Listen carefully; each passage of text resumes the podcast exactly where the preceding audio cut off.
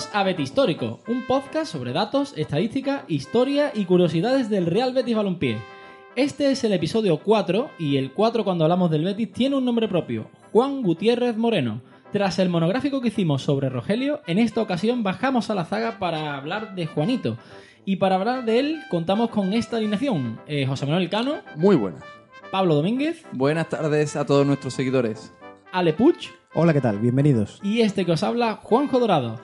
Además de Juanito, que será el tema principal de este podcast, encontraréis las secciones con el número 4, en este podcast número 4, Recuérdame, Mi Gran Noche y Dudas en Verde y Blanco.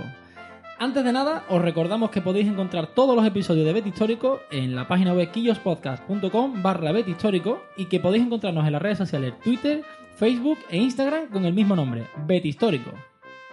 Suena este Betis del mítico Silvio en los instrumentos de Airbrass Quintet. Estamos todos preparados, así que comenzamos.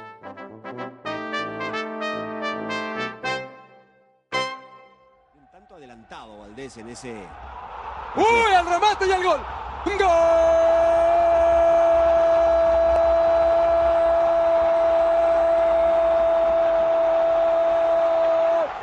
¡Del Betis!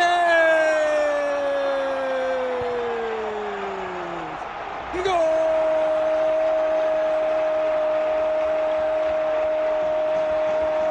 ¡De Capitán Juanito! De la chistera del mago se la saca el capitán. Y esto está 2 por 2. La baja de pecho el zaguero y le mete un derechazo impresionante al palo más lejano de Valdés que no puede reaccionar. Ha hecho equiparar las cosas. Y aquí está, pelota que arriba no llegaba Ture y allá y define como un centro delantero Juanito. De pecho y adentro.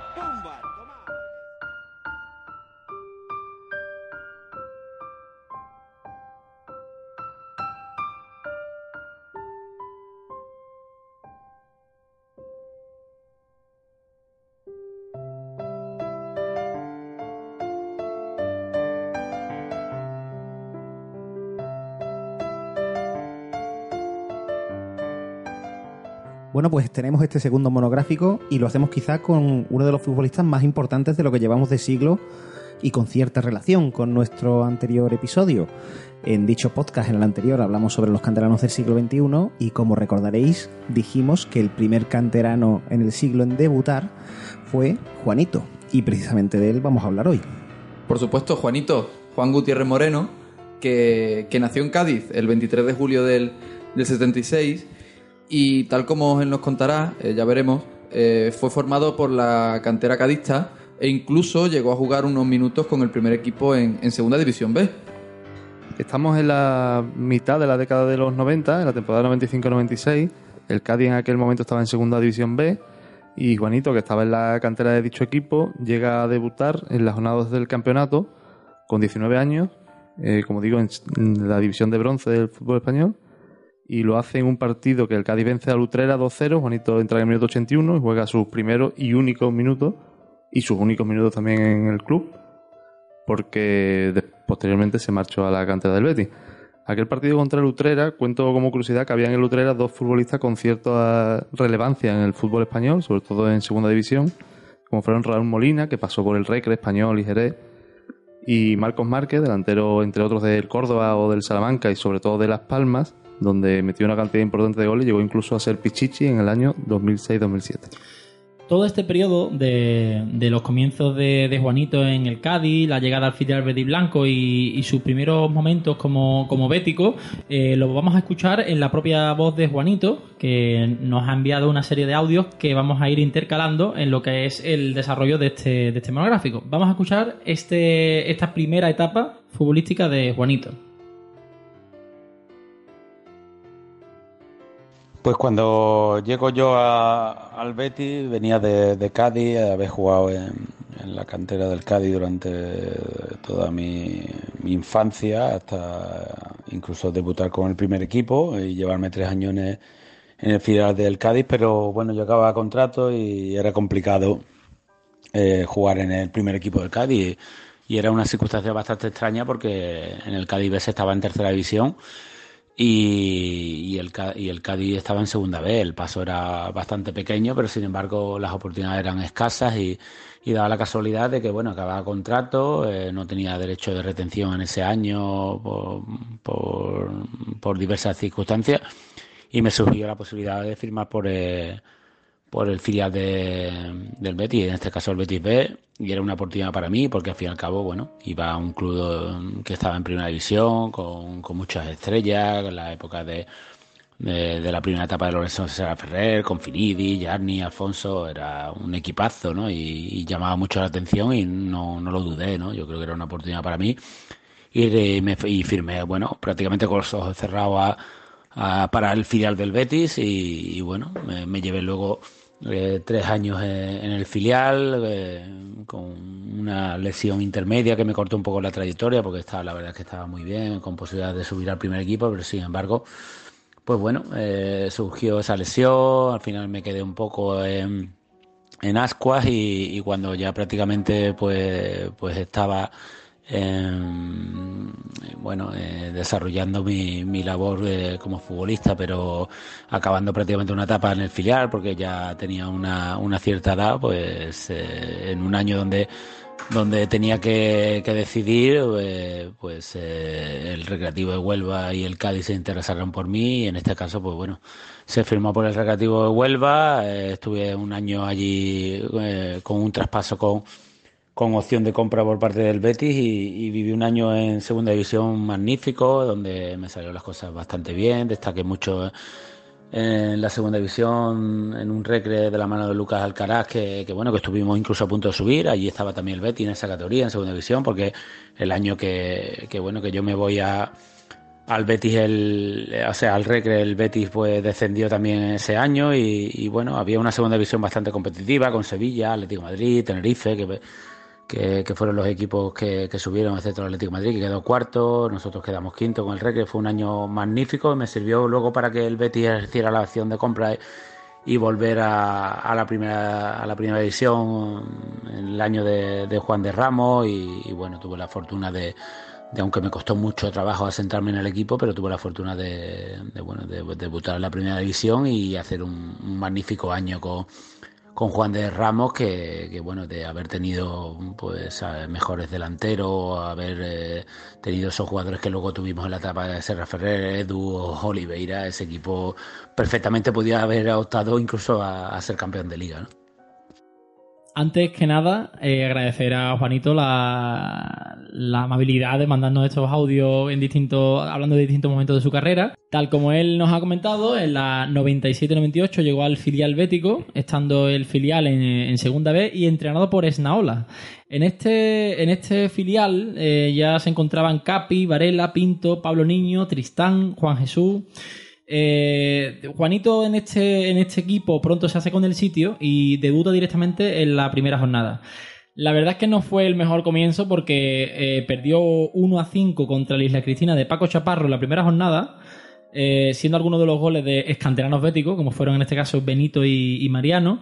Y en la segunda jornada, después de este 1-5, perdió 5-1 en Lorca. O sea que bastante, bastante duro el comienzo de, de, del filial en esta temporada y en concreto de Juanito. Gol de Varela, ese 5-1. Correcto. En Lorca. Sí, se empezó adelantando el, el, filial, pero después la verdad que, que, no le fue muy bien en ese partido.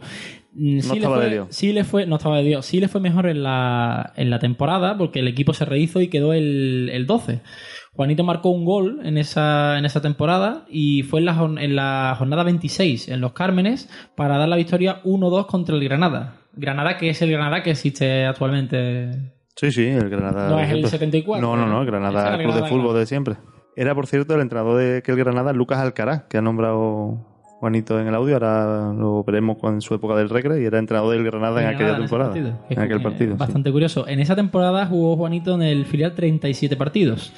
Eh, posteriormente, la segunda temporada que estuvo en el, en el filial verde y blanco, jugó un poco menos, jugó 27 partidos y marcó dos goles. Uno para ganar en Almería, 2 a 3, y otro para eh, eh, ganar en Algeciras, 1 2. En esa temporada, el filial quedó noveno en esta segunda división B. Eh, su tercera y última temporada en el filial verde y blanco fue la del año 99-2000, aún con Esnaola en el banquillo, y aparecen nombres como Doblas, Maldonado, Joaquín, Arzu o Dani en este, en este filial. Juega Juanito 34 partidos y mete 4 goles en los partidos contra el Coria, el Motril, el Écija y el Talavera. Que no es el actual Talavera, ese sí, Ese sí, desapareció y se refundó. Oye, qué bonito es eso de marcar goles y que tus goles sirvan para conseguir los tres puntos. Pues sí, la verdad que de los que hemos comentado en varias ocasiones, Almería, Algeciras y demás, y el de Granada, eh, sí, consiguió... Y, y atentos a todos nuestros oyentes porque lo seguiremos viendo con Juanito. Es decir, que Juanito metió otras veces goles importantes. Sí. Curiosamente, de este año que hemos comentado, de esta última temporada de Juanito en el, en el filial verde y blanco, el Betis B descendió en esta, en esta ocasión y lo, lo hizo de una manera un poco rocambolesca. Sí, y además fiel a la entidad y fiel a los mayores, porque aquella temporada 99-2000, que recordamos que también bajó el primer equipo, aunque parecía increíble con Alfonso, Finidi y compañía, pero bajó y el filial bajó de una forma curiosa porque jugaba la última jornada en el Príncipe Felipe de Cáceres contra el cacereño y el Betis llegaba decimosexto, es decir, fuera del descenso directo, en la posición de la eliminatoria por la permanencia, digamos, con un punto de ventaja sobre el cacereño dependiendo de sí mismo como mínimo para, para forzar esa promoción de permanencia o ese play-out. Iba perdiendo el partido, al final pudo empatar con un gol de Dani en el descuento y lo que consiguió fue que bajaran los dos, porque eh, Cacereño y Betis B no le valía a ninguno de los dos el empate y salvó al Talavera. Que, Y descendió Betis B y Sí. Cacereño. Después del descenso del Betis B, eh, Juanito se va traspasado al Recreativo de Huelva, pero eh, como nos ha contado Juanito además en su audio, el Betis se guardó una opción de recompra que acabaría ejerciendo justo después de un año.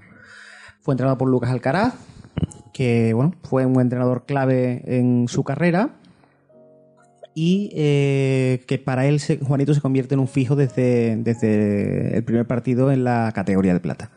Debutó de hecho en la segunda jornada del campeonato en el Calderón, el partido que ganó el Recre 1-0-1, perdón, y Juanito entra en el campo por la lesión de un compañero y ahí se hace prácticamente fijo, jugando 37 partidos esa temporada. Oye, esa temporada que fue el mítico partido como que marcaba Belenguer contra el Recre en las últimas jornadas, ¿ahí jugó ese partido eh, Juanito? No, no, no estaba en el campo. Estaba chico, pero Juanito no. Su último partido fue en la jornada 39, dos jornadas antes en Jaén, pero esa- ese partido no estuvo Juanito. ¿Sabéis si había alguna opción, alguna cláusula del Betty que dijera que no pudiera jugar contra contra él o que hay veces que se ponen estas La cláusula del miedo. ¿no? eso es No lo creo porque en el partido del colombino sí jugó. Vale, entonces Fue titular. Entonces, no, del viejo colombino, ¿no? el viejo colombino no es el actual. Que por cierto, en aquel partido del viejo colombino también jugó Pablo Niño oh y Chisco que marcó, además, el gol del empate. Ya en primera división lo recompra el, el Betty en la temporada 2001-2002. Sí, y como hemos escuchado, el club decide recomprarlo. Eh, Juanito forma parte de la, de la primera plantilla de Juan de Ramos. empieza con el dorsal 22. Como explicamos en el podcast anterior, que Pablo preguntaba que por qué los canteranos siempre debutaban con dorsales altos. Esta es una de las excepciones, que directamente debuta con ficha del primer equipo. Y entró poco a poco en el equipo, aunque no se hace un fijo hasta la segunda vuelta, que es cuando ya se hace verdaderamente importante en, el equipo de Juan de. Debutó en la cuarta jornada, partido que gana el Betis en Valladolid 0-2 y partido recordado, eh, a mí me llama la atención primero por el primer gol de Varela y segundo porque el Betis marcó un gol en una jugada ensayada, así un poco, una cosa un poco original, que marcó de Nilsson, cosa rara también. Y además te cuento que en aquel Valladolid había dos jugadores que acabaron en el Betis años después, como eran Tote y Fernando. En la jornada 20 del campeonato marcó Juanito el primero de sus dos goles esa temporada y el primero fue contra el Málaga. Como digo, primer partido de la segunda vuelta. A raíz de ahí ya jugó prácticamente todo, se hizo un fijo en la defensa. Y en aquel Málaga que también había dos futuros béticos porque jugaban Miguel Ángel y Contreras. El segundo gol fue en el Bernabéu. En el Bernabéu. El, Además casi al final, ya en últimos minutos para dar un punto importante. otra vez más que Juanito marca dándole puntos y al, al Betis en un partido bastante bastante importante. En esta primera temporada juega en primera división juega 25 partidos, de los cuales 23 como titular, que no está nada mal para un debutante, por decirlo así. eh, y marca dos goles, los dos goles que he comentado en Málaga y, y en el Bernabéu. Todos de ellos, evidentemente, eh, en competición liguera. Y muy buena temporada esa 2001-2002, que el Betis finaliza sexto y da acceso en la temporada 2002-2003 a la competición europea.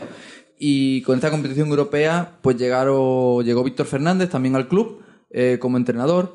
Pero antes de que se iniciara la temporada, en agosto del año 2002, eh, Iñaki Sáez, el entonces seleccionador de, eh, de la selección española, eh, llamó a, Juanito para un, para un amistoso contra Hungría, que jugó Juanito, y podemos decir que también jugó, por ejemplo, Joaquín, aquel partido, eh, que finalizó con empate a uno, con gol de, bueno, recordaremos de Tamudo. Y ya en Liga, eh, o bien más bien en la temporada, se, hay otro dato importante, otro hito para Juanito, que es su debut el 19 de septiembre del año 2002 en competición europea. Lo hizo en, en un país un tanto exótico dentro de, de la Unión Europea, como Moldavia, y un partido que ganó el Betis por 0-2 contra el Zimbru. Eh, fue un gol eh, de Alfonso y un gol en propia puerta. Ya dentro de la liga, Juanito pues tuvo un- una participación en 26 partidos y anotó dos goles. El Betis es cierto que quedó octavo, pero bueno, fue una temporada un poco decepcionante porque las expectativas sí eran, sí eran mayores y, y el equipo se había reforzado para quizás conseguir algo más. Y además, em, quizás fue más decepcionante por no solo por la liga, sino también porque en las competiciones por eliminatorias, tanto en Copa como en UEFA, pues fue eliminado por dos rivales que en principio tenían que haber sido asequibles como Recreativo en Copa y el Auxerre en UEFA. Además, este último eh, siendo remontado en Francia. Mm, Recuerdo aquel partido que. No, no, bueno, no tengo buenos recuerdos de aquel partido. En la temporada 2003-2004 repite Víctor. En la segunda temporada suya al frente del club. Y bueno, ciertamente tampoco fue mucho mejor la cosa. No empezó muy mal, aunque bueno, algo irregular, pero una racha terrible tras la novena jornada casi le cuesta el puesto al entrenador, ya que cosechó el Betis dos puntos de 18. Se decía que en Anoeta, si el Betis eh, perdía, Víctor sería cesado, pero ganó 0-4, marcando, por cierto, Juanito, uno de los goles. Eso del- de, la posible destitución al 0-4, ahí queda. A raíz de ahí, el equipo se medio rehizo y, bueno, al menos eh, se dejó de pensar en el descenso, eh, sobre todo con cuatro victorias consecutivas a principio de la segunda vuelta, que incluso se hizo, o sea, hizo que se planteara el ir a Europa, pero bueno, se quedó todo en un espejismo y el equipo volvió a tener otra racha muy mala y se quedó sin opciones. Finalmente se maquilló un poquito la temporada con la novena posición y con las dos últimas victorias en las jornadas 37 y 38. Pero bueno, Juanito en esta temporada, eh, ¿qué es lo que hizo exactamente? ¿Qué participación tuvo con el equipo? Bueno, jugó bastante, 35 partidos de liga, 3 de copa. Y además fue el mejor año en el apartado goleador en su carrera, igualado al siguiente que ya veremos. Marcó 4 goles al Real Madrid otra vez, a la Real Sociedad, como ha contado Puig en el partido de Anoeta, a Villarreal y a Málaga en la última jornada del campeonato, jornada de la que hablamos el otro día con los canteranos con aquel cambio de, que supone el debut de Relaño, ¿de acuerdo? correcto. Eh, la temporada termina y Juanito eh, es convocado para la Eurocopa con la selección española. Desastrosa Eurocopa, que España cae en primera ronda. Y precisamente el único partido que juega Juanito fue el último de la primera ronda, donde España se jugaba el pase y no lo consiguió, contra la anfitriona Portugal, que pierde España 0-1 con gol de Nuno Gómez, también con Joaquín en el campo. Esa fue la Eurocopa que ganó Grecia. Correcto. Tras esa temporada 2003-2004, llegamos a una de las mejores temporadas de Juanito, tanto en lo indivi- individual como del Betis en lo colectivo. Y bueno, es que es la temporada 2004-2005. El Betis, eh, campeón de Copa, eh, en el- la cual Juanito juega cinco partidos, aunque uno de ellos recordamos que es expulsado en el, San- en el de San Mamés, y también 33 partidos de Liga, donde marcó hasta cuatro goles, que ayudaron a conseguir cuatro, cuatro victorias importantes, Athletic Club, Numancia, Málaga y por supuesto la importantísima eh, victoria de la penúltima jornada, con remontada incluida, eh, contra el Zaragoza. Además, eh, recordamos que Juanito, como ya aconteció en temporadas anteriores, seguía formando parte de las convocatorias de la selección absoluta, es decir, un, un canterano representando a España. De este periodo, de la 2004-2005 y un poco de lo que ya sería la, la 2005-2006, tenemos un nuevo audio de, Juanito que nos ha hecho llegar muy gustosamente y que vamos a escuchar a continuación. Bueno, en el año 2004-2005, con la llegada de Serra Ferrer, después de, la etapa de Juan de Ramos y dos años con Víctor Fernández, donde el equipo no, no acababa de despegar, eh, con muy buena plantilla, jugadores canteranos muy asentados en el primer equipo, llegó Serra Ferrer.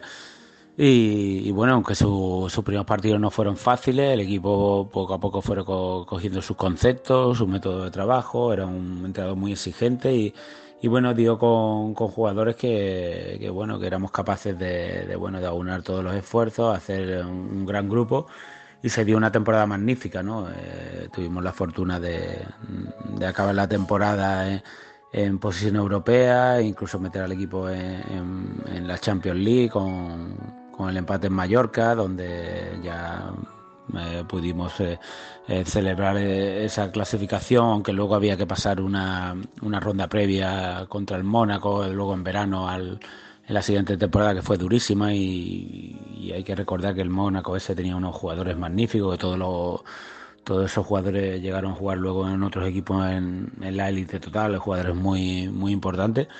Y, y encima, bueno, ese mismo año pues tuvimos la fortuna de, de conseguir el título de Copa del Rey, un, un éxito bastante, bastante bueno, ¿no? Sobre todo porque, porque la misma temporada en la liga nos había salido todo también redondo y encima refrendarlo con, con el título de Copa del Rey después de tantos años, después de, esa última copa y pasaron prácticamente casi, casi 25 años, ¿no? Era mucho tiempo sin, sin celebrar nada y bueno, fue, fue una cosa espectacular, ¿no? Yo creo que el año fue redondo, la pena fue que luego el equipo no, no se reforzó de la, de la misma manera, afrontamos al año siguiente un, un- una Champions con, con pocos refuerzos, con la lesión de Oliveira, con un Joaquín que prácticamente se quería marchar, Edu, o sea, había jugadores que, que, al final, bueno, eh, demandábamos un crecimiento que, por entonces Lopera no, no quiso acometer y, al final eh, perdimos una oportunidad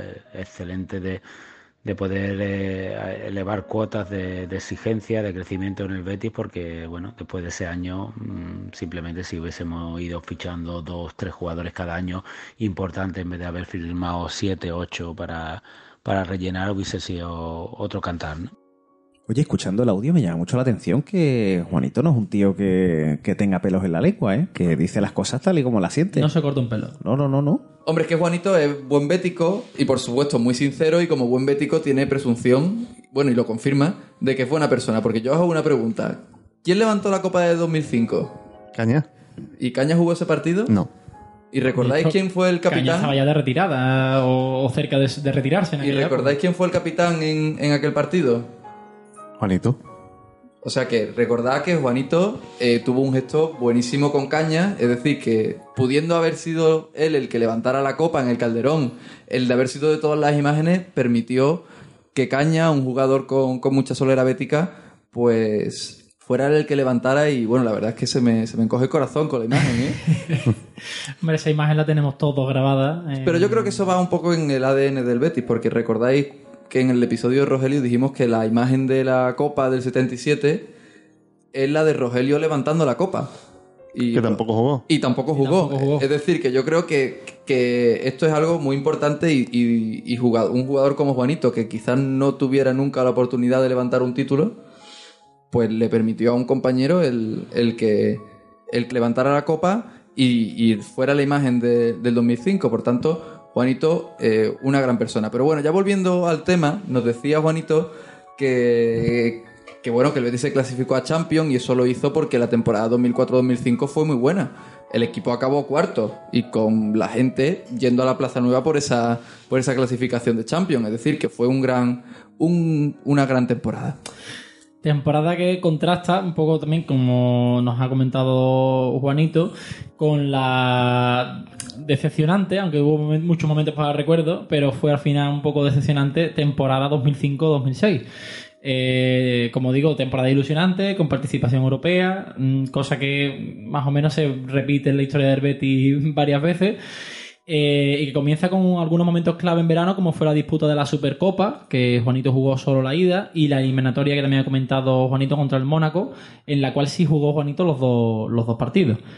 El 13 de septiembre de 2005 debuta no en competición europea porque ya había jugado en UEFA e incluso en esta previa de la Champions, pero sí en la Champions League eh, como tal. Eh, en aquel histórico partido que supuso el inicio de la liguilla, que fue contra el Liverpool, un ambientazo que recuerdo yo perfectamente, vamos, de los primeros partidos que yo tuve con mi, con mi abono fue, fue aquel.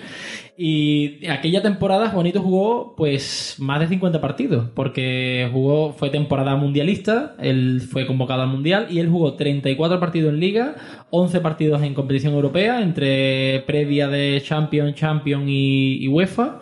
Jugó 4 en Copa y después con, con la selección. Marcó dos goles, pero los marcó muy pronto, en las jornadas 4 y 6. Y esa temporada supuso también su primer gol con la selección, que lo marcó en el mes de marzo contra Costa de Marfil, un amistoso en Valladolid que ganó España 3-2. Juanito entró en el minuto 79, solo jugó 11 minutos, pero le dio tiempo a marcar el gol de la victoria para la selección española. Muy de marcar goles de la victoria, Juanito, sí, ¿eh? sí, sí. Oye, ¿quién era el seleccionador? Eh, Luis Aragonés. Luis Aragonella. Sí, sí. El Betis se salva en esta desilusionante temporada, como la hemos catalogado. Se salva concretamente en la jornada 37, prácticamente en las postrimerías de- del campeonato liguero, y lo certificó contra el Mallorca. Partido que no sé si recordáis porque eh, Tony Pras estaba en el Mallorca en aquella temporada y mm, poco menos que no se pudo despedir del Betis y el entrenador por entonces del Mallorca, Gregorio Manzano, lo cambió en el minuto 80 y se llevó para el aplauso del Villamarín, esa despedida que yo pienso que tanto se mereció y que no tuvo en su momento. Ahora que se aplaude a prácticamente cualquiera Vale. que pasa por aquí, pues aquella fue más que Pero merecida. más merecido que Pras, poca gente. ¿no? Sí, correcto. Y curiosidad también que es mi único partido que he ido a Gol Sur. Así como dato. Al antiguo. Al antiguo Gol Sur que me invitó mi amigo José Antonio. Pues aquella temporada, tras esta salvación casi in extremis, como estamos comentando, después fue año mundialista. Bueno, fue en esa temporada, lógicamente, año mundialista. Y Juanito fue a, a la cita que se celebraba en esta ocasión en Alemania. Eh, jugó solo un partido, que fue el último de la primera ronda, y además marcó para darle la victoria 1-0 a España contra Arabia Saudí. España jugó un partido más solamente, ya que cayó en octavos de final contra Francia, en un campeonato que acabaría a la postre ganando Italia. Italia contra Francia. Contra Francia, correcto, correcto. Despedida de Zidane.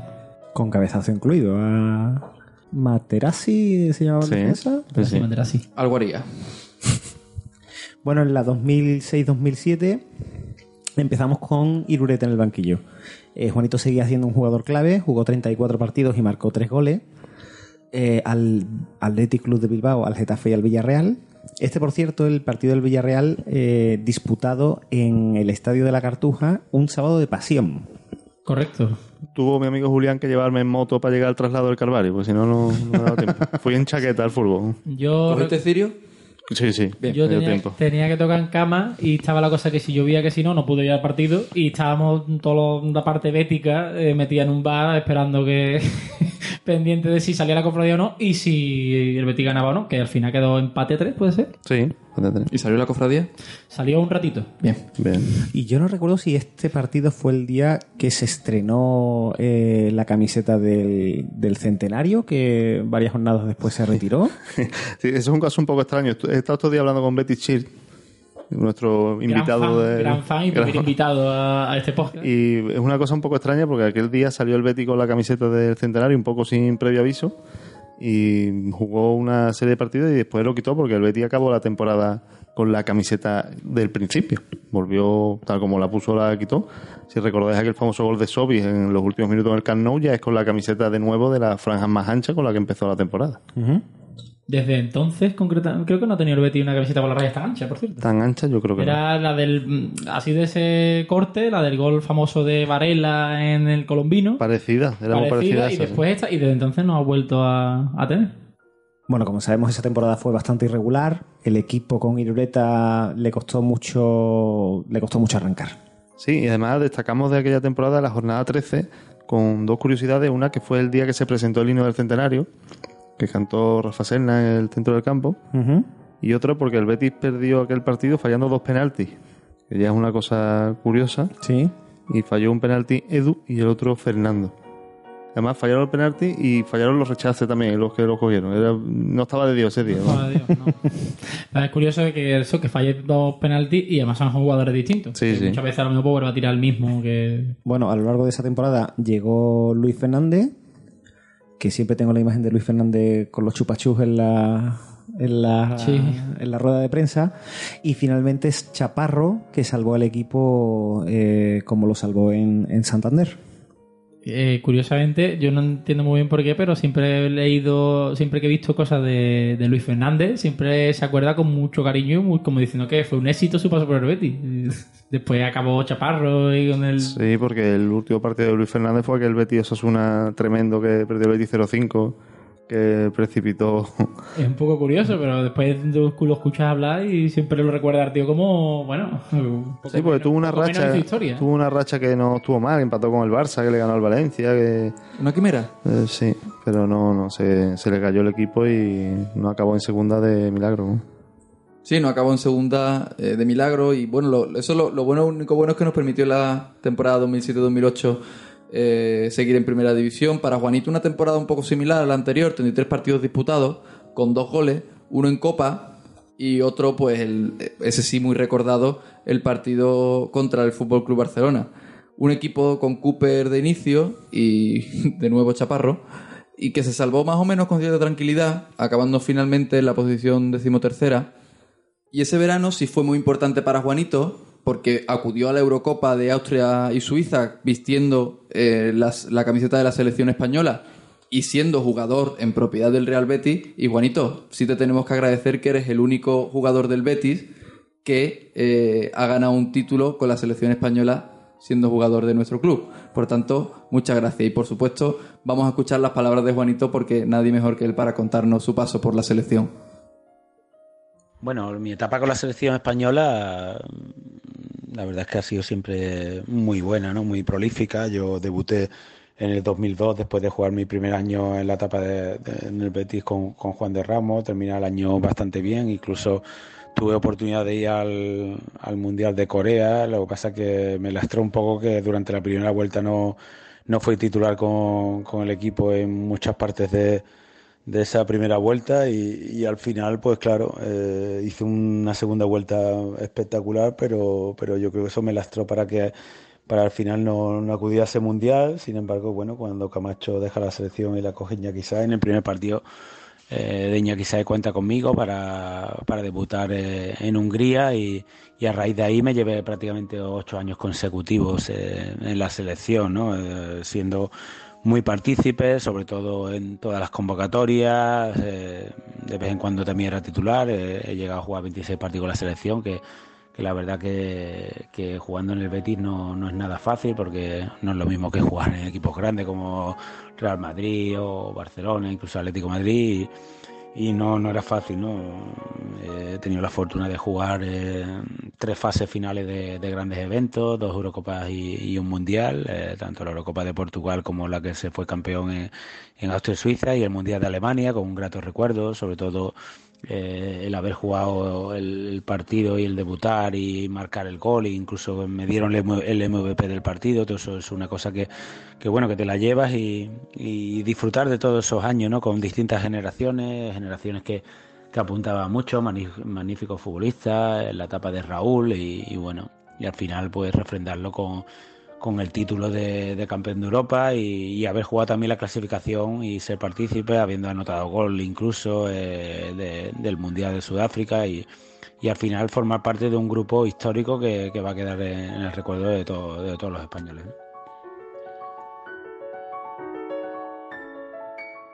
Ocho años en la selección, ¿eh? Es mucho tiempo, ¿eh? Y además él, él mismo hace hincapié en, en el mérito que tiene eso eh, jugando en el Betis, no jugando en un Barcelona, en un equipo inglés, no, no, en, el, en el Betis, que no es lo habitual ver un jugador en un equipo de media zona de la tabla, normalmente, por lo menos en esa época, mm, tanto partido como internacional. Sí, y coincidiendo con, con por aquel entonces centrales muy buenos, como era Puyol, eh, Marchena también jugaba por aquella época, empezaba a destacar también Sergio Ramos, en fin, Sí, sí. Un Gran minutazo. carrera internacional. Y siendo algunas de las temporadas a nivel colectivo del club bastante malas, como hemos visto. Y como vamos a ver ahora, que es todavía peor, la 2008-2009. Temporada. Esa es la última de Juanito. La última de Juanito, octava y última temporada, que se dice pronto, un canterano con ocho temporadas en el Betis, es una rareza, ¿no? Sí, la Hoy verdad día. que hoy día, hoy día, desde luego, es complicado que un canterano que destaque mucho esté más de, de dos, tres años en el, en el Betis. Hoy día, no sé. Sí. En el pasado entiendo que sería más habitual. Sí, en esa época sí se ven muchos canteranos con, con esa cantidad de tiempo. Ahora, pues, no se dan esos casos todavía. Octava y última temporada en el Betis, que tristemente finaliza con el descenso contra el Valladolid. 35 partidos ligueros que jugó Juanito aquel año, como siempre un fijo en el equipo. Marcó solo un gol, que lo marcó en Soria. Partido que gana el Betis 2-4 contra el Numancia que entrenaba el exbético Sergio Kresic. Marcó un doblete Meme Aurelio en aquel partido.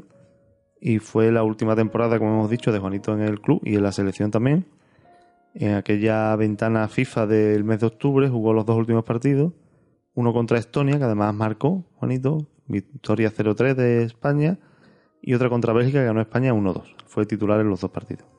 Como digo, temporada que acabó en descenso, aquel fatídico 31 de mayo, con la Esperanza Triana en la calle, otra vez. La pastora capuchino, ¿no? Y que fue el último partido que disputó Juanito con el Betis. Eh, cuando hemos anunciado en las redes sociales y demás de que íbamos a hablar con- de, en este monográfico, lo íbamos a dedicar a Juanito, eh, han sido varios los comentarios que, que nos han llegado. Eh, y como aquí es donde concluye la etapa suya en el Betis, vamos a, a leer estos, estos dos comentarios que, que hemos seleccionado entre los que nos han ido llegando.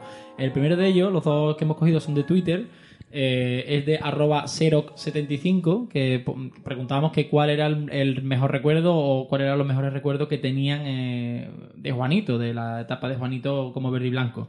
Y ella nos comenta que el gol al Barcelona en aquella remontada en la que empalmó de volea un saque de banda, este que hemos escuchado antes en la narración del gol que daba pie a esta, esta sección. Y por otra parte, Betty Shield, nuestro fan destacado de cabecera y primer invitado del podcast, nos comenta que su gol en el Mundial, su golazo al Barcelona en aquella mágica remontada y después nos pone en mayúscula mi ídolo de la infancia.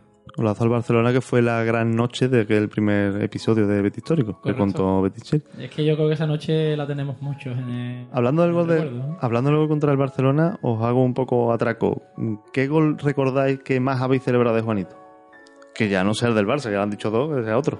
Es que eso te va a decir, el del Barça... Bueno, realmente el del Barça no fue tampoco tan celebrado porque aquel día que se recuerda, o por lo menos yo el que recuerdo más es El de el Edu. de Edu. El tercero, de hecho. El de Juanito es que cogió casi de imprevisto. A las cámaras también, que no. o sea, es complicado encontrar buenas imágenes de ese, de ese gol. Eh, ¿Qué gol recuerdo más de Juanito? Eso es un atraco bueno, ¿eh? sí. No lo vaya a creer, pero yo celebré mucho el gol contra Arabia Saudí Bueno, en, en la selección. Una Sí, cosa sí. así que me pilló tonto y, y celebré mucho ese gol. Sí, yo también, porque además cuando, eh, cuando veías que, o sea, cuando marcaba Juanito en la selección, no sé, era alegría doble. Sí, sí, yo también lo Además, creo. o sea, marcaba la selección española y aparte, pues, pues, marcaba Juanito, que era un representante de- del Betis que estaba en, en la selección. Yo no quiero pecar de, de poco original, pero es que yo que el que más recuerdo, aunque fuera de imprevisto como he dicho, es el de Barcelona. ¿no? El que más recuerdo que celebré, ¿verdad? yo sin dudar del Bernabéu. El que hemos comentado de la primera temporada de Juan de, el primero de los dos que marca el Bernabéu, pues después marca otro, en la temporada 2001-2002, que consigue el empate en el 88, que además mm, había fallado a Mato un penalti que provocó Joaquín, había fallado a Mato un mano a mano que dio al poste, eh, partido competido del Betis en el Bernabéu y, y tuvo también la fortuna de que se le anuló un Guasolari antes de, de conseguir el empate. Y bueno, pues sacó el Betis un punto buenísimo con aquel golazo de Juanito de cabeza.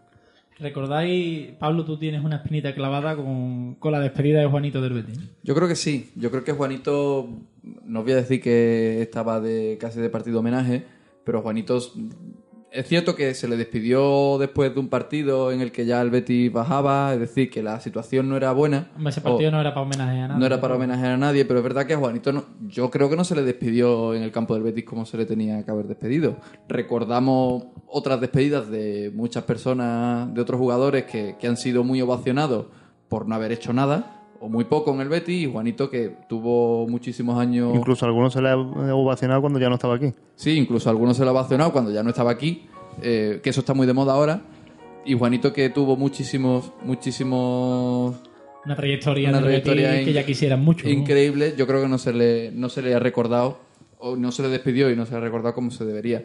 Pero bueno, recordemos, y volviendo otra vez al tema y a las cuestiones más, más objetivas, que Juanito, el Betis desciende, y Juanito lo que hace es irse al Atlético de Madrid, a un Atlético de Madrid de Abel Resilo, que jugaba Champions, y Juanito empezó muy bien esa temporada en el Atlético de Madrid, porque empezó jugando las previas de la Champions en ese mes de agosto y empezó jugando bastante. Lo que ocurre es que después se fue desinflando un poco, no terminó de cuajar y sí es cierto que terminó jugando 17 partidos en liga y un final de, de 24, de 24 partidos en todas la- las competiciones, marcando dos goles ya al final de la temporada, uno contra el Deportivo y otra contra el, y otra contra el Valladolid.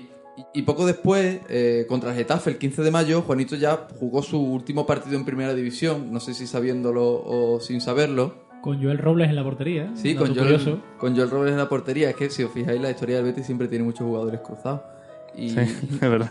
y decimos que jugó su, su último partido en primera porque ya al año siguiente fue al Valladolid, que estaba en segunda, eh, y, y- y no volvió a, a jugar en, en- Eh, Siguió en el Atlético, pero no llegó a jugar en Liga y se fue en invierno al Valladolid. a, a segunda. No llegó a volver a- o sea, no llegó a jugar en primera, ¿no? No, claro. No. Jugó un partido más de Copa, pero ya no jugó de, de Primera División. Os cuento también como curiosidad que, aunque un poco testimonialmente, un poco residual, habéis dicho que, que Juanito fue compañero de Joel Robles en aquel Atlético de Madrid y también hubo dos jugadores más que posteriormente fueron béticos, aparte de Joel. También participaron brevemente en aquel equipo Rubén Pérez y Cedric. Uh, curioso, curioso Cedric. Y claro, y, Joel Roble aparte, que, Y Joel Roble, que claro, lógicamente estamos hablando, estamos hablando de él. Tras, tras el- uh, esa temporada que el Atlético de Madrid tuvo un relevo de entrenador, eh, llegando Quique Sánchez Flores, llegó a dos a jugar dos finales. Una de ellas, la de la Europa League contra el Fulham inglés, eh, consiguiendo el título. Ganó la Europa League el Atlético de Madrid y por consiguiente eh, Juanito. Tras eh, ganar la Europa League, siguió en la plantilla en la siguiente temporada, en la 2010-2011, pero prácticamente sin, sin participación. Jugó un partido de Copa contra la Universi- Universidad de Las Palmas, que había ganado en la ida 0-5, y fue un partido que también, como hemos comentado antes, jugó Joel Robles. Por su parte, por la parte de Juanito, se marchó en la última, a la última etapa como futbolista al Real Valladolid, que como hemos comentado antes, se marchó en el mercado de invierno de esta temporada. Se marcha, como decimos, en este mes de enero de 2011 al Real Valladolid en segunda división. Y un dato curioso es que el entrenador del Valladolid era Abel Resino, que era el que originalmente lo fichó estando en el Atlético de Madrid. Sale mucho Abel Resino, que hablamos de él con los canteranos cuando debutó Cañita y hoy vuelve a salir. ¿eh? Es cierto, es cierto. Bueno, en esa temporada juega eh, 16 partidos eh, con el Valladolid, que no está nada mal teniendo en cuenta que, que llegó en enero. Y el Valladolid termina en séptima posición. Eh, pierde la promoción, en la promoción contra el Elche. Eh, bueno, gana 1-0 en la ida y pierde 3-1 en la vuelta, aunque Juanito no juega esa eliminatoria. Juega la, la promoción, como hemos dicho, quedando séptimo porque el Barcelona B quedó tercero, entonces corrió un puesto. Se queda una segunda temporada en el Valladolid, esta vez con Jukic en el banquillo, y ahora sí que sí es capaz de ascender. Quedan tercero, venciendo a Córdoba y al Corcón, pero Juanito ya juega muy poco esa temporada. Juega solamente un partido de Copa y ocho de Liga, siendo el último partido que juega en la jornada 42 del campeonato contra el Guadalajara. Bueno, como curiosidad de la etapa pucelana, hubo algunos personajes curiosos con los que coincidió, ya que en el Valladolid, por el Valladolid pasaron por aquel entonces Jordi Figueras, Barragán eh, y Fernando Varela, que volvió a España tras su paso por el fútbol turco, en el que, bueno, en que solo jugó en el Valladolid un partido de copa, pero bueno, que coincidió Ahí con, con Juanito.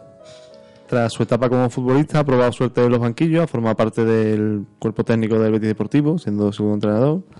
Ha entrenado también al juvenil y ha pasado por San Roque, Atlético Sanluqueño y ha tenido su última experiencia en la Liga Belga.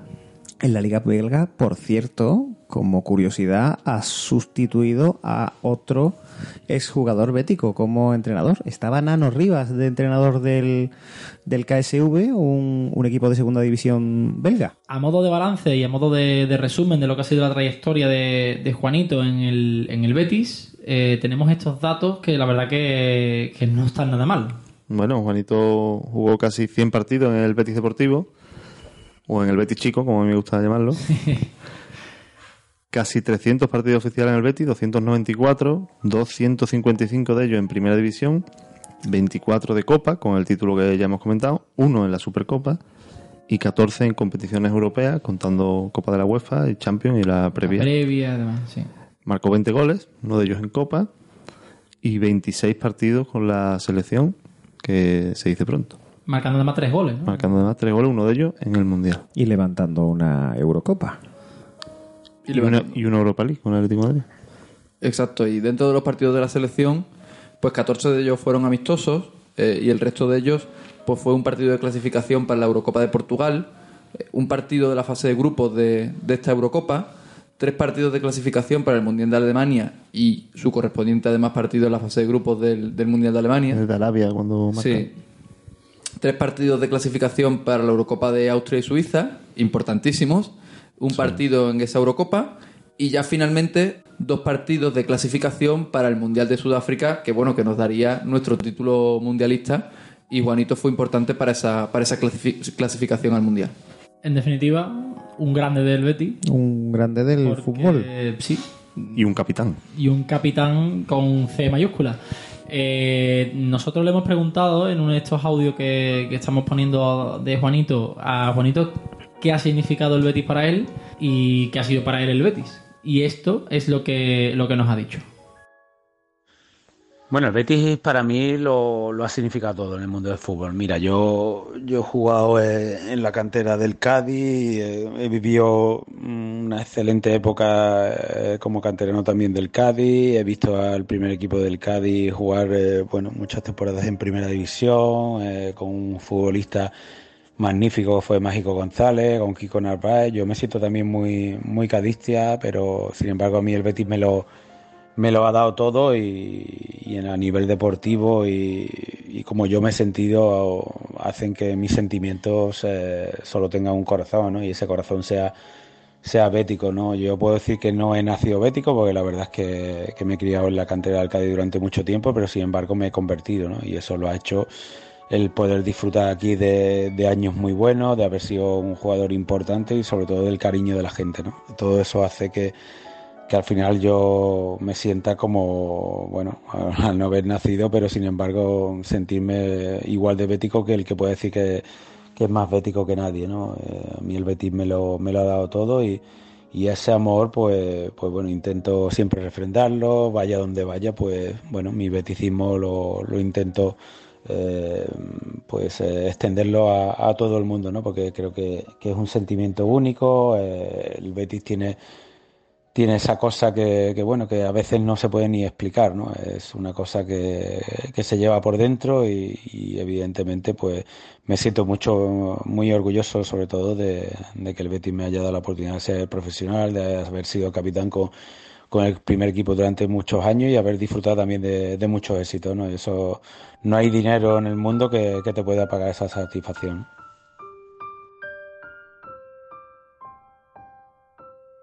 Yo, sin peloteo, me mojo. Cuando yo pienso en un central del Betis, pienso en Juanito. Esa es lo mayor, el mayor resumen que puedo hacer de mi recuerdo y mi sobre lo que ha sido Juanito. Además, mm, un central, como decía Melado en su rima, es seguro y exquisito el internacional Juanito. O sea, un trato de balón en el que en un central tampoco es algo muy habitual. Un central elegantísimo con la pelota. ¿eh? Correcto. Yo, eh, mi recuerdo de Juanito y mi conclusión es esa. Cuando pienso en un central del Betis, se me viene a la cabeza Juanito. También, lógicamente, por mi edad. Lógicamente, habrá quien recuerde a Biosca y a compañía. Pero sí es verdad que era un... O sea, tú sabías que Juanito iba a jugar sí o sí y que en la alineación del Betis iba a estar Juanito. Y la verdad es que eso era... El equipo podía ir mejor o peor, pero eso a mí, al menos, me daba tranquilidad que estuviera Juanito en la alineación. Era una garantía absoluta y además eh, coincidió casi toda su etapa de pareja con David Rivas. Es verdad. Y yo creo que fue un tándem magnífico, no solo en el año de la Copa, por supuesto, pero creo que una pareja de centrales de las que no creo que haya mucho en, en la historia y de acuerdo con Juanjo cuando pienso en central. eh, Juanito, yo añadiría un poco a Vidaco y pero bueno, un poco más anterior, pero Juanito eh, espectacular y de los, ya lo dijimos al principio, quizás de los mejores canteranos del siglo. Yo si tengo que definir a, Juanito en, en mis sentimientos y viendo las descripciones que hemos tenido hoy y todos sus datos, canterano, campeón, años en el Betis, generoso, yo solo puedo definirlo como se decía en la película, o capitán mi capitán, Juanito es mi capitán.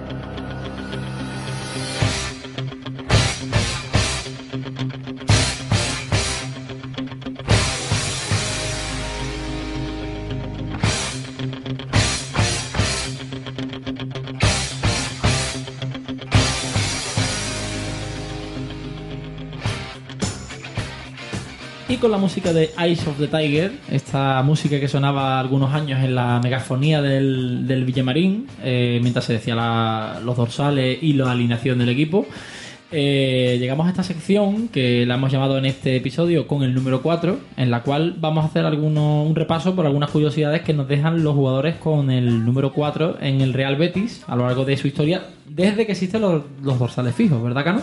Sí, como hemos comentado en anteriores episodios, los dorsales fijos se instauraron en la temporada 95-96.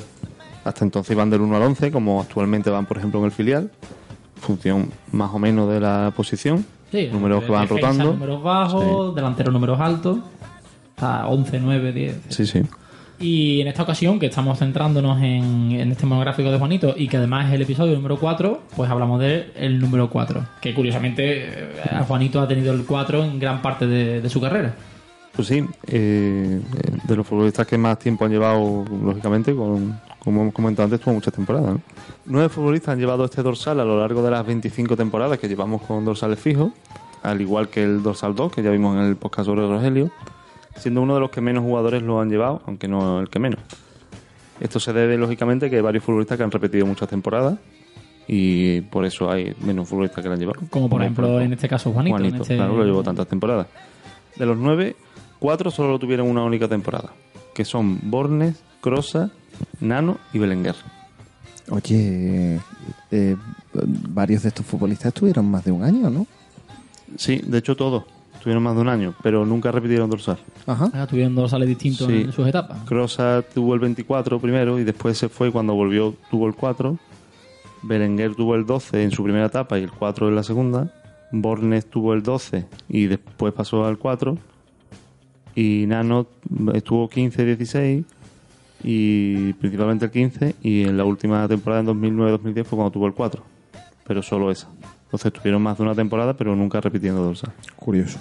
Sin mucho término medio, mm, pasamos de los que solo han tenido un año a los que lo han tenido tres o más, como son el propio Juanito que ya hemos nombrado, Juan Ureña, Amaya, Bruno y el actual Zoufedal. Que lleva tres temporadas. Correcto.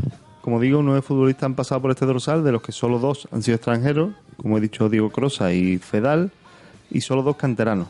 El primero, precisamente el que lo llevó primero, Juan Ureña, y el que de tanto hemos hablado hoy, el gran capitán Juanito. Oye, eh, a todo esto, ¿Bornes no es canterano?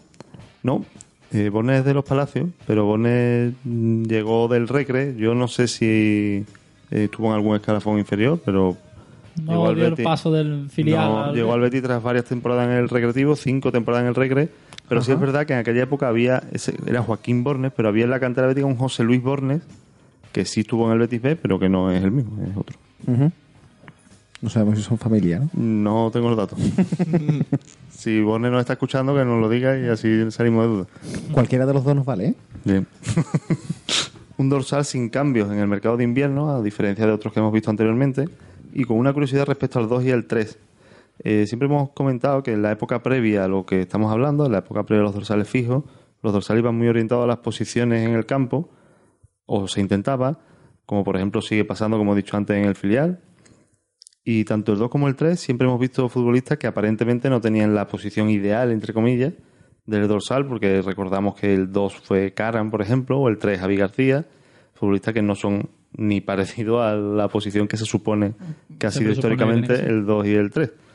Eh, no como en este, que todos los futbolistas con el 4 han sido defensa central. O sea, no hay ninguno que haya jugado de medio centro, o por lo Mm, menos que su puede posición haber natural. jugado, pues, ah, puntualmente, pero que su posición Sí, natural eh, haya jugado un día de lateral no quiere decir que sea Claro, lateral. exacto. El estreno del dorsal llega en el mismo partido que los tres anteriores, aquel partido de Mérida, donde se estrenan tantas curiosidades que hemos comentado en pocas anteriores. Recuerdo que fue el primer partido con la liga de tres puntos y el primer partido de aquella liga de 22 equipos, donde el Betis empató en Mérida y fue Juan Ureña el primero que lo llevó. Es curioso porque Juan Ureña juega muy poco ese año, quizás fue de los años que menos, pero sí comienza la liga como titular y juega aquel partido de Mérida.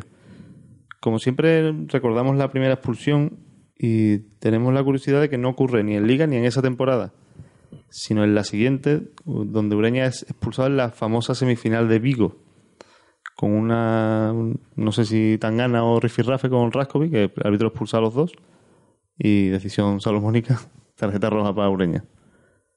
Si nos queremos centrar en Liga, sí tenemos que esperar incluso dos temporadas más, cuando Ureña es expulsado en Almendralejo, un partido que pierde el Betis 2-1, contra Extremadura, donde estaba Belenguer, que hemos nombrado como otro dorsal 4.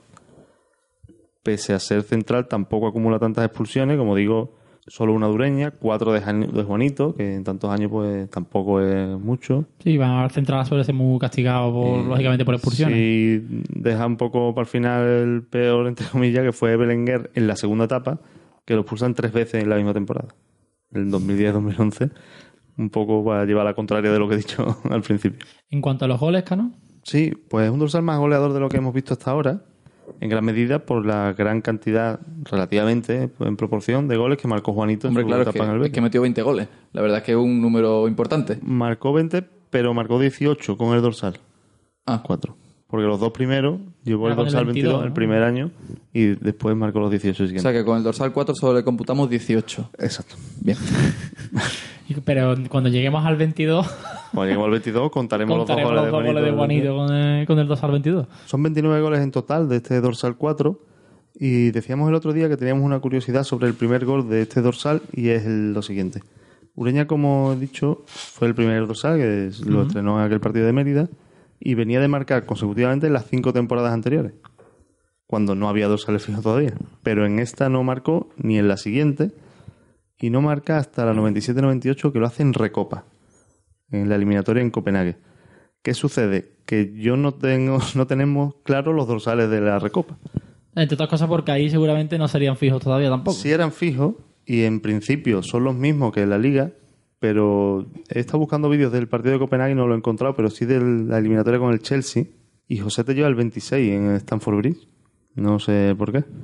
Si hay un cambio de uno, puede haber cambio de, Cambio de- dorsales. La verdad es que no, no lo he encontrado. En principio, el primer gol del dorsal es ese de Copenhague, de Ureña, que dio el pase a la siguiente ronda, pero no tengo la certeza fidedigna Y si no fuese ese, si no fuese ese, nos iríamos al primer gol de Juanito con el dorsal, no en su carrera, que fue en Montjuic en la temporada 2002-2003, partido que gana el Betis 2-4 y partido con la curiosidad de que es expulsado Joaquín. que no suele Eh, ser no, además por una agresión, una cosa así un poco rocambolesca. rocambolesca. Tras ese gol, 19 más de Juanito hasta el que hemos comentado antes del 2008-2009 de la victoria en Soria 2-4. Y después 3 de Maya, 3 de Bruno y los 4 de Fedal. Fedal se prodiga dentro de los minutos que juega, se prodiga Sí, bastante. sí, en la primera gol. temporada marcó tres y jugó muy poco porque se lesionó en, en enero. Correcto. Pues nada, esto ha sido lo que ha dado de sí este 2 al 4 y amenazamos con volver con el 2 al 5 en el quinto podcast de Bet Histórico. Correcto.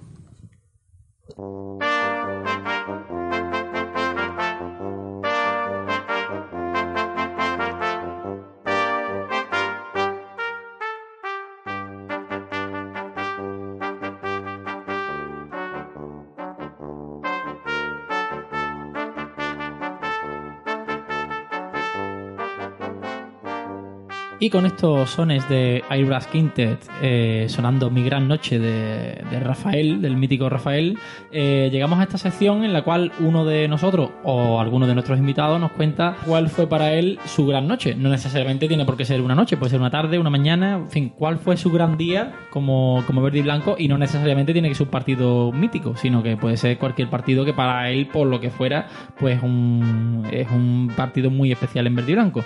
En este caso, y gracias a, que Juanito se ha prestado mandando algunos, algunos audios mm, comentando ciertas partes de su carrera, tenemos este audio que nos ha dejado Juanito de cuál fue su gran noche y que pasamos a escuchar. Bueno, mi gran noche, eh, yo he tenido mucho la fortuna de jugar partidos muy importantes con el Betis, recuerdo mi debut de- en Valladolid, también un partido que fue especial para mí en el Bernabéu, donde conseguí empatar en el último minuto ante el Madrid de los Galácticos y, y que supuso un poco pues mi consagración con, con el primer equipo, la final de la Copa del Rey, la clasificación para las Champions, el día del Mallorca, muchos partidos importantes donde también he sido yo importante. Pero hay un partido donde no se recuerda tanto y sin embargo creo que fue el partido más especial para mí, donde, donde por dos motivos, sobre todo porque fue el partido antes de, jugar el partido tan, tan importante con el Mallorca, donde nos jugamos la clasificación de Champions, pero era un partido donde al final conseguimos ponernos para depender de nosotros mismos, fue contra el Real Zaragoza en casa. Íbamos perdiendo 0-1 con gol de Sabio Bertolini por toda la escuadra de falta y, y bueno, creo que me eché un poquito el equipo a las espaldas, fui capaz de, en una jugada cortar un balón, echar el balón en banda y Joaquín me puso un centro donde, donde empaté el partido y, y bueno, salió todo redondo y aparte era el día donde celebraba luego mi despedida de soltero, que nos íbamos varios jugadores del Betis, amigos míos, familiares, nos íbamos luego a Málaga y bueno, yo en el descanso estaba pensando que íbamos 0-1 perdiendo y algo tenía que hacer, ¿no? Yo creo que que fue muy importante para mí porque conseguí un poco lo que, lo que pretendía y al final llegamos a ese partido eh, de Mallorca donde con el gol de Asunsao pues, bueno, nos clasificamos para la Champions, pero, pero el partido de antes creo que, que fue importante, sobre todo porque por todo lo que suponía y, y por lo que yo me propuse, ¿no? Eh, era un partido importante, tenía una- mi, mi despedida y evidente de, de soltero y, de- y evidentemente pues pues bueno, eh, tenía mucha presión y, y decidí que, que, bueno, que, que eso no iba a acabar como, como estaba sucediendo en el descanso y sin embargo, pues bueno, tuve esa fortuna de, de ser eh, partícipe en el cambio del resultado. ¿no? Bueno, eh, partido clave, partido bastante recordado. ¿Recordáis aquel partido? Perfectamente. Sí. Sí, sí. Partido clave. Yo siempre he dicho que fue el partido definitivo de verdad de aquel año, mucho más que el de Mallorca. Claro, si no hubiera tenido este final, este partido, no hubiéramos llegado a Mallorca con, con opciones. ¿eh? Claro, el Betis estaba quinto, un punto por debajo del Sevilla. Y en aquella jornada 37 del penúltima del campeonato, el Sevilla jugaba en Getafe. Y, y el Sevilla empató, gracias al empate y la victoria bética, nos pusimos cuarto y ya el Betis dependía de sí mismo contra el Mallorca. Claro. El Betis empezó perdiendo, como ha dicho Juanito, y nada más que la alineación del Betis ya da miedo o nostalgia, ¿no? Tony Prat, Rivas, Juanito, Melli, Luis Fernández, De Nilsson, Arzu, Asunsao, Oliveira, Fernando y Joaquín. Sí, qué Casi año. nada. Vaya. Qué año. El Betis remontó el partido, marcó Juanito el primero y los otros dos, Ricardo Oliveira y Fernando. Y al final maquilló el Zaragoza, el partido acabó 3-2. Sí, pero bueno, ya, ya ma- maquilló en el minuto 90, ya poco Sí, miedo. ya con- Sí, había pero- en- pero- Con la gente medio saltándose al césped. Y el sufrimiento de ese ratito que, que si no, no sería el Betis. ¿no? El Betis Sí, es, muy sí. De, es muy de eso, ADN Betis totalmente. Fue un partido además que mm, cuando llega el momento clave y el Betis se la juega y la grada siempre tenemos la el miedo de cuando hay que dar dos de pecho no somos capaces. Y encima el Betty empieza perdiendo y el segundo tiempo sí que dio un golpe en la mesa y un aquí estoy yo y se llevó el partido por derecho y, y consiguió el objetivo que parecía imposible tres o cuatro jornadas antes y ahí está. A mí me llama mucho la atención y no quiero que pase desapercibido eh, la, la anécdota y la curiosidad que cuenta Juanito de que era su despedida de sortero. Gran parte de esa presión es que, como te va tu despedida de sortero, mm, que habiendo perdido un partido, en fin. Magnífico. Es que magnífico, magnífico. la No, la, era presión- doble. la, la- la clasificación europea, la Champions, tal. No, no, no. Ese fin de semana me despedí de soltero y ahí había que salir con un subidón del campo y como No, fuera. hombre, Y sobre todo el problema que puede ser eso, que te vean después por ahí como Ya después de haber ves, perdido. Ya ves, ya ya ves. He dicho antes que la, en la parte de la temporada 2006, 2005-2006, que el Betis se salva contra el Mallorca y se le da el homenaje a Pras que no se le dio, Pras jugó ese partido porque aunque perdió el sitio en Liga con respecto a Tony Doblas con la lesión y demás, pero Pras acaba jugando esa temporada, los últimos partidos, y ese partido lo juega, que no se puede despedir, como he dicho, porque hubo una pequeña invasión de campo. Ya in- incluso el gol de Zaragoza llega ya con la gente asomándose a- al foso de Gol Sur. ¿no? Por tanto, este fue el último partido de Prats en el, en el Villamarín. Sí, Aún jugó- con la invasión que sí, comenta. sí, jugó el de Mallorca también, pero en el Villamarín fue el último y como hemos dicho, pues no se despidió como se merecía. Pues nada, esto ha sido lo que ha dado de sí este, esta, esta gran noche de, de Juanito. Y como siempre, os invitamos a nuestros oyentes a que nos manden cuál ha sido su gran noche eh, en el Villamarín o lejos de él.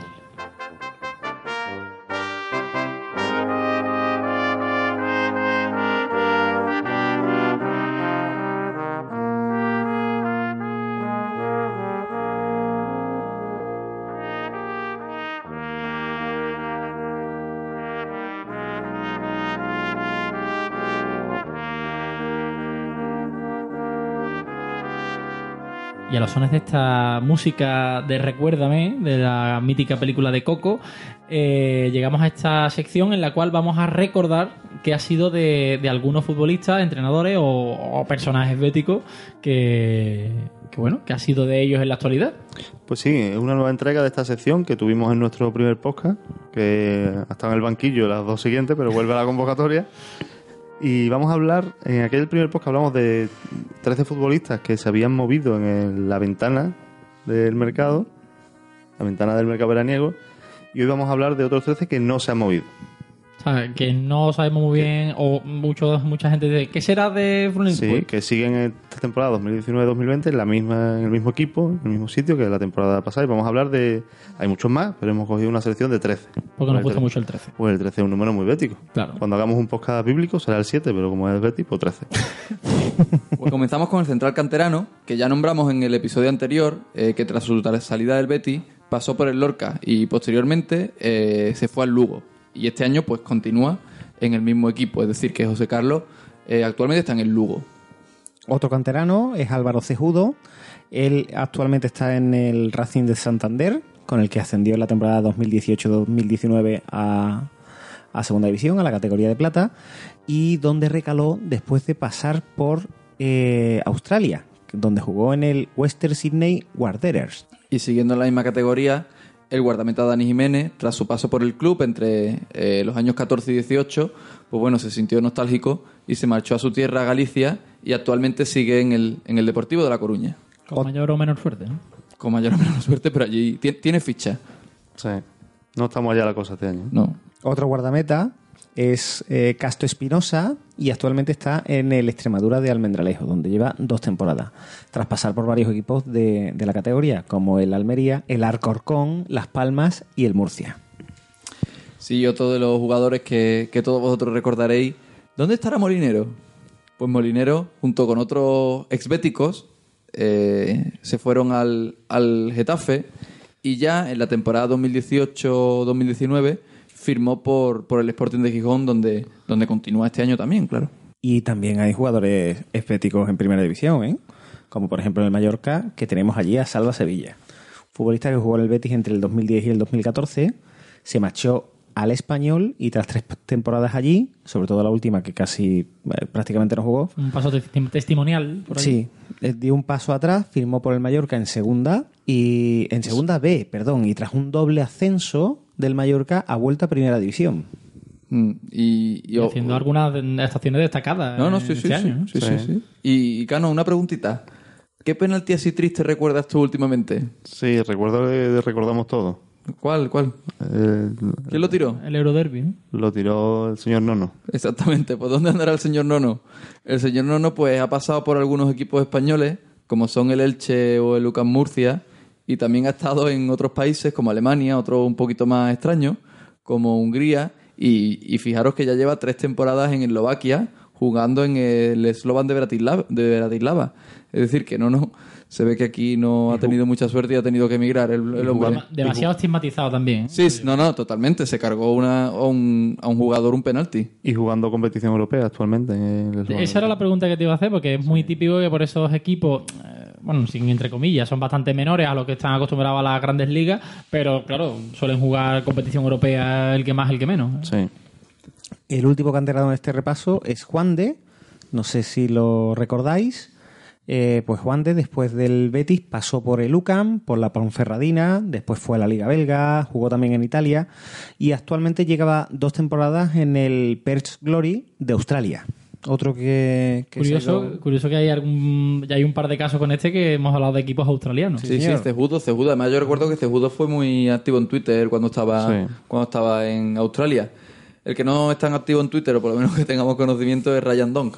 Que... Hoy le he visto una publicación precisamente. no sé si es el día de Turquía o qué, pero ha subido un montón de fotos rodeado de banderas de Turquía. Exactamente, es que Ryan Donk eh, está- justamente está en Turquía jugando.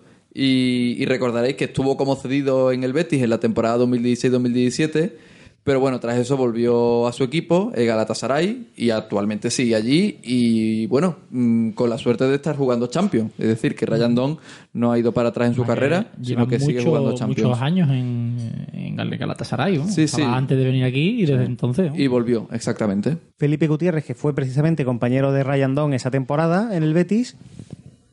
Después de su paso por el Betis, eh, fichó por el Internacional, equipo de Brasil, y se marchó a la Liga Americana, concretamente al Kansas, con el que ha terminado no hace mucho la Liga regular, eh, quedando el puesto 11, que muchos pensaréis que es un puesto, bueno, así tabla Mm, tal. no está malote, pero Y resulta que no, que allí son 13 equipos, por lo tanto, eh, perdón, 12 equipos, por lo que quedó penúltimo. Hubiera sido guay que fueran 13 equipos, tener un número muy bético para una Sí. Pero no, pero descansaría uno toda la semana. Bueno, no es el caso, no es el no caso. se puede tener dos.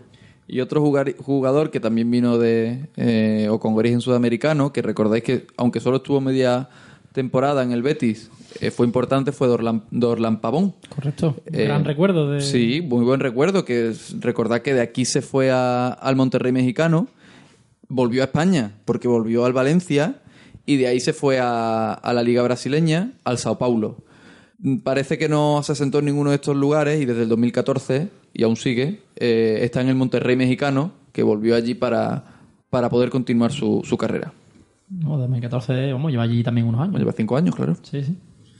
Y el penúltimo, que hemos dicho que son 13, este sería el, el número 12, es el argelino eh, Kadir, que, bueno, como sabéis, fue futbolista en la temporada 2014-2015, en el ascenso.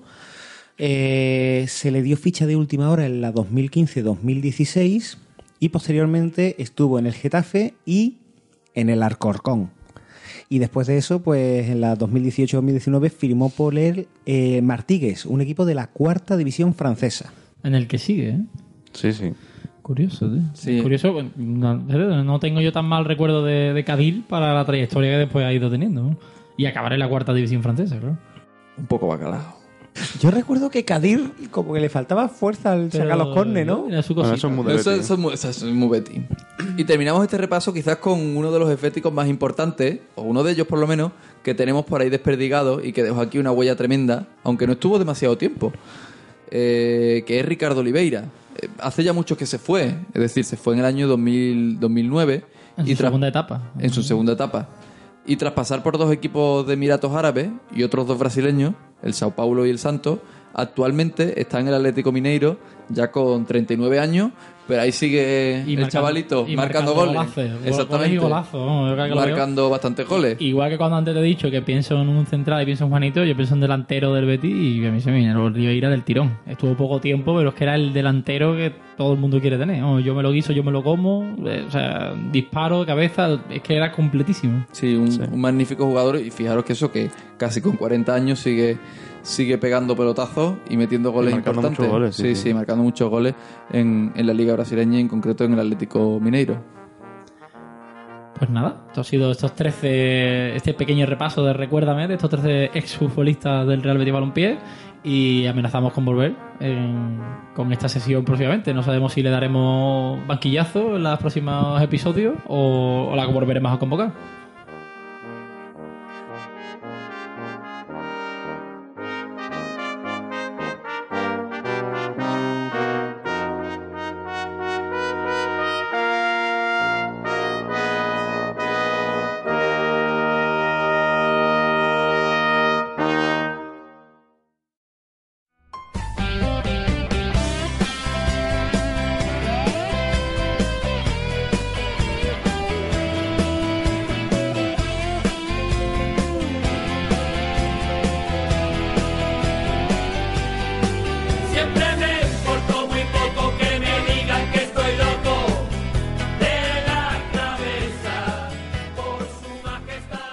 Bueno, y vamos con esta sección Dudas en Verde y Blanco que inauguramos en el último podcast, en el episodio 3. Vamos con esta segunda entrega con las pequeñas dudas y consultas y curiosidades que nos mandan nuestros seguidores y nuestros tuiteros. Y vamos allá. Y a Instagram, ¿eh? Algunos ¿Y a Instagram también? Sí, sí, Bien. correcto, correcto. La primera pregunta nos viene por Twitter, nos escribe arroba David Díaz 1091 y nos pregunta, en muchas ocasiones he visto una foto de un abrazo de Juan Arza y Luis del Sol. Yo quería preguntar por qué ocurrió ese abrazo. Pues sí, muchas veces, no sé si recordaráis esa foto, es una foto que se toma en el campo del Sevilla, eh, en la que se ve de espaldas a Juan Arza y abrazando a Luis del Sol y Luis del Sol abrazándolo a él. Calzonas negras, ¿eh? Sí, como el Betis de bien. Y, y ese abrazo tiene mucha simbología. Ese abrazo ocurre el 21 de septiembre de 1958 y realmente fue un, un derroche de sentimientos por, por ambos equipos. La razón es que ese era el primer derby que se celebraba después de la travesía del desierto del Betis por tercera división. Es decir, no había habido ningún derby liguero desde la temporada 42-43.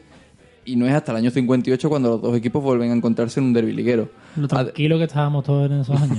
Eh, La verdad que sí, que estábamos muy tranquilos. Pero bueno, mm, Juanjo, que como siempre, eh, el Sevilla inauguraba su campo en un partido oficial y inauguración del campo del Sevilla jugando el Betis es victoria del Betis. A ver si terminan de hacer la remodelación esa que quieren hacer. Y nos toca el primer partido oficial allí, exactamente. Pues, en- no. pues ese año en concreto el Betis ganó eh, por 2-4.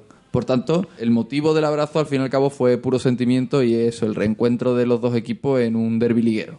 Oye, yo aprovechando que, que estoy aquí con el micro, yo me voy a colar entre las preguntas de, de nuestros oyentes. A mí me gustaría, yo tengo una duda así curiosa, que ¿qué papel, o sea, hablando de tanto de Juanito, de la selección española, del tema de las Eurocopas y tal, eh, ¿qué papel ha tenido el, el campo del Betty en el tema de, los de los mundiales de España? Pues la verdad es que el bueno, mundial en España solo ha habido uno, que es el mundial de- del 82, y Sevilla sí fue una de las sedes en primera ronda. Eh, podemos decir que Sevilla, por ejemplo, fue, fue el cuartel general, no Sevilla, sino el parador de Carmona, de la selección de Brasil. Y esta selección acu- acudió en, en tres ocasiones a Sevilla a jugar.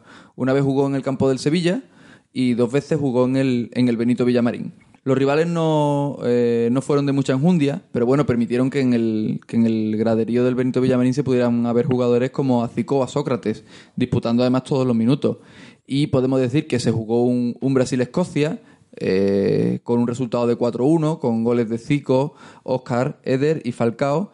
Y también vimos un Brasil-Nueva Zelanda, que también ganó Brasil, en este caso con un 4-0, con dos goles de Zico, Falcao y Serguiño. Además, las crónicas de ese día hablan de que, bueno, que el ambiente era impresionante e incluso hay algún artículo de periódico que dice que en el descanso de Brasil-Nueva Zelanda hubo un, bueno, aparte de mucha música, muchos instrumentos musicales, por lo visto desde la grada de voladizo mm, voló una cometa Una cometa que además un, un aficionado brasileño posó en el centro del campo y después, mm, no sé con qué técnica, eh, parece que levantó, volvió a levantar al aire y recogió desde la propia grada de voladizo y por lo visto fue el espectáculo de, que, tuvo allí el público en, en ese Brasil-Nueva Zelanda. Por tanto, eh, no solo para España, sino dentro del Mundial de España, el campo del Betis ha jugado un, un papel importante y después para España, pues eh, la selección española ha tenido grandes hitos en el campo del Betis, como, como el partido contra Malta del 12 a 1, que ya se recordó, además recordaremos con un, mosaico hace unos cuantos de años en un partido contra el Atleti de Bilbao. Es decir, que el campo del Betis ha sido muy importante tanto en el Mundial de España como para la selección española. Eh, tenemos una tercera pregunta, al hilo de, de lo que contamos el otro día en el, en el podcast de los canteranos y demás, de que hablamos del debut de uno de los porteros.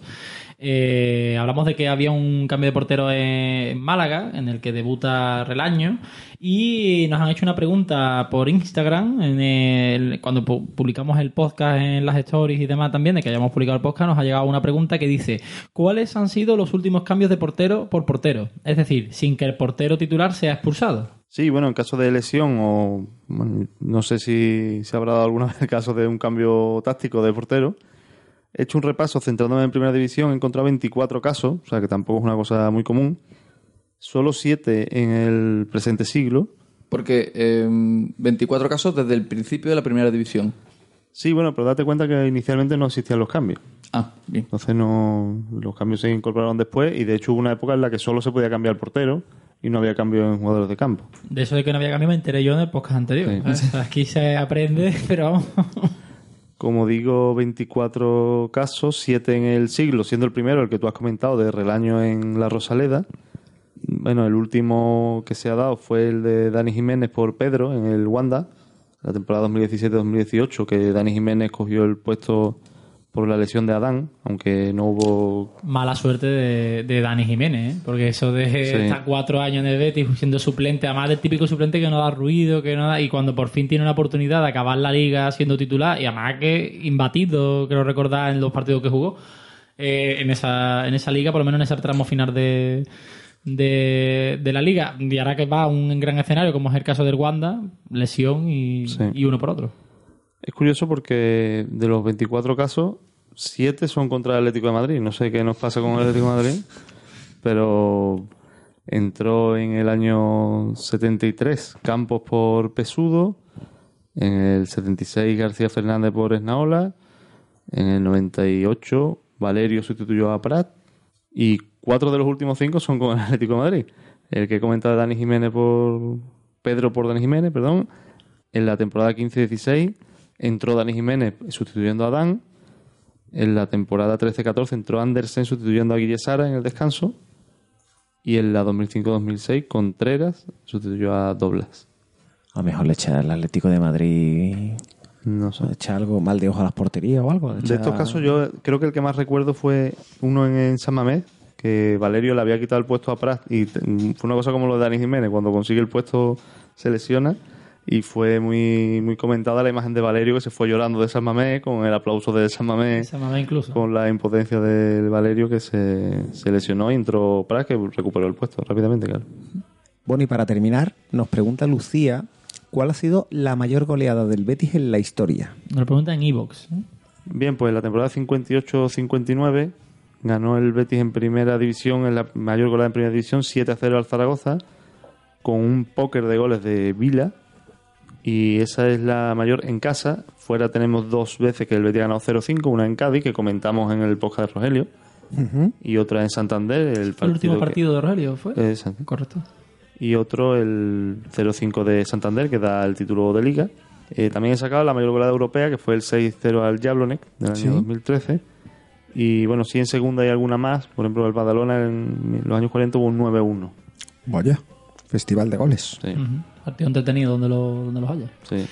Eh, pues nada, pues con estas curiosidades y estas dudas que resolvemos a, a nuestros oyentes y nuestros amigos, eh, os invitamos como siempre a que nos dejéis en los comentarios de iVoox, en las redes sociales, dejadnos vuestras dudas, vuestras inquietudes que os surjan viendo algún partido o viendo cualquier cosa relacionada con el Betis Balompié.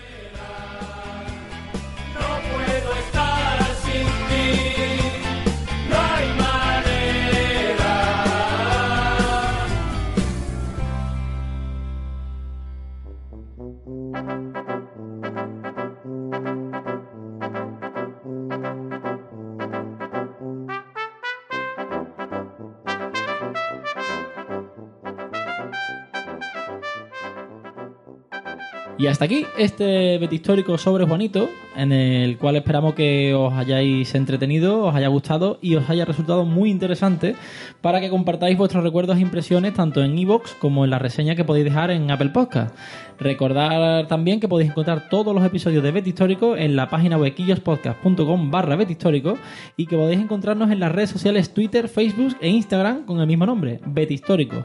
Donde, por cierto, en todo esto que he comentado de redes sociales y de, de reseñas y demás, y comentarios en iVoox, tenemos un par de, de comentarios que, que leer del anterior podcast, del de los canteranos. Pues sí, uno de ellos es de arroba betishir, que nos pone Javi Flores, David Llano, Antoñito, Zamora, Alex Ortiz, Rodri, Diego Segura, Razak, Frank No, Fausto Tienza. Este podcast es una obra de arte. Droga de la dura. Gran trabajo, compañero. Y gracias por esa mención. Pues Cada muchísimas vez- gracias cada a ti, Betty un comentario, eh, vamos, A me- ovación. ¿eh? Sí, sí, sí. eh, vamos. Grande Betty Shir. También tenemos otra, otra reseña en Apple Podcast, una reseña de 5 estrellas de AGP 1979. El título de, ser- de la reseña es Betis y Betis. Y lo que nos dice es, da gusto escuchar estos podcasts. Enhorabuena. Pues, pues muchísimas gracias, AGP 1979.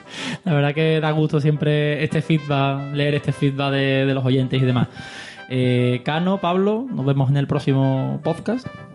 Y trabajaremos para que, para que os guste también. Aquí estaremos. Puch, Por supuesto que sí. aquí estaremos, ¿no? En San Pablo también, ¿no? En San Pablo también, dando guerra. Pues nada, muchas gracias por el tiempo que habéis dedicado a escuchar este episodio y nos vemos en el siguiente Bet Histórico. Viva el Real Betis Balompié siempre.